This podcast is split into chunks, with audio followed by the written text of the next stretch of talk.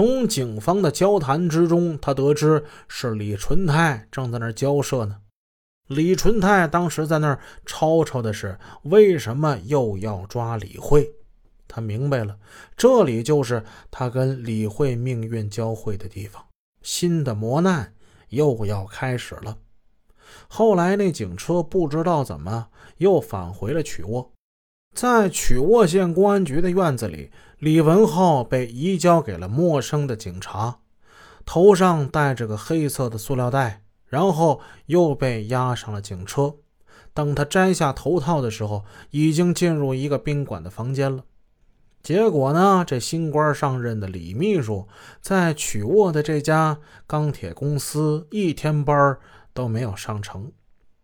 第三个落网的是李慧。这天下午四五点，他带着孩子坐在朋友的车上，准备外出小聚。在义城的街头，突然被两辆没有牌照的汽车前后相加，逼停在了马路上。李慧随即被车上下来的几个身份不明的男子给带走了。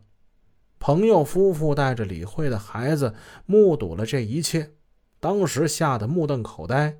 等缓过神来，他们赶紧开车把李慧的儿子送到了李家。这个消息惊动了李纯泰，他找来车和李慧的这两个朋友，一路就追赶到了县城外的南塘收费站。一辆无牌的汽车被拦下之后，里面的人自称是省里的公安下来办案，并告诉李纯泰：“你不要妨碍公务。”李纯泰毫不畏惧地跟他们理论。说呀，你们在大街上把人带走，开个无牌的车，不亮身份也没拿手续，咋能不让我以为这是绑架呢？双方就这样僵持了得有好一阵。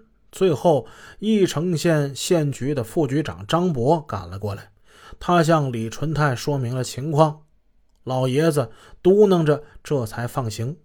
李纯泰最后嘴里嘟囔的意思是：“你把我人弄走了。”是谁弄走的？你得告诉我，明天我得有个地方找人，不是吗？李慧戴着头套，最后被押往的目的地也是宾馆的一个房间。最后一个要轮到张永红了。张永红在二月十四这天陪着他嫂子刘长梅去了太原了。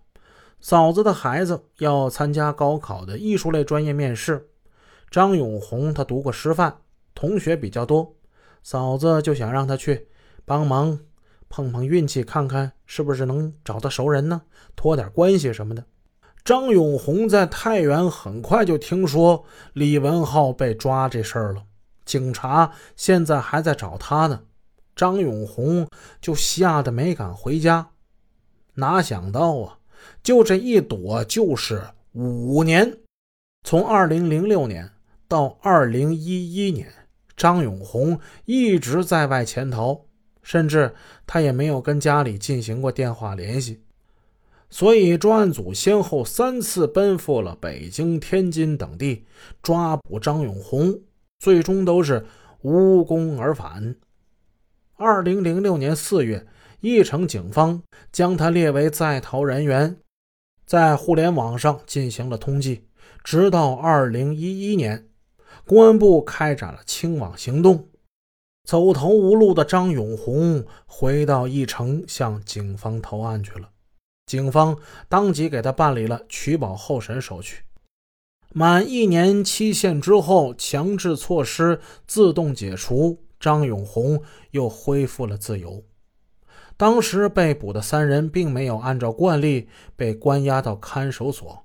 而是被送到了专案组指定的一个秘密场所进行了封闭审查。这个安排经过了精心的谋划，一来是因为案发时间已经过去两年多了，嫌疑人有充分的时间构建反侦查的心理和技术防线；二来呢，前一次侦查失败还跟监管人通风报信、撑腰打气有关。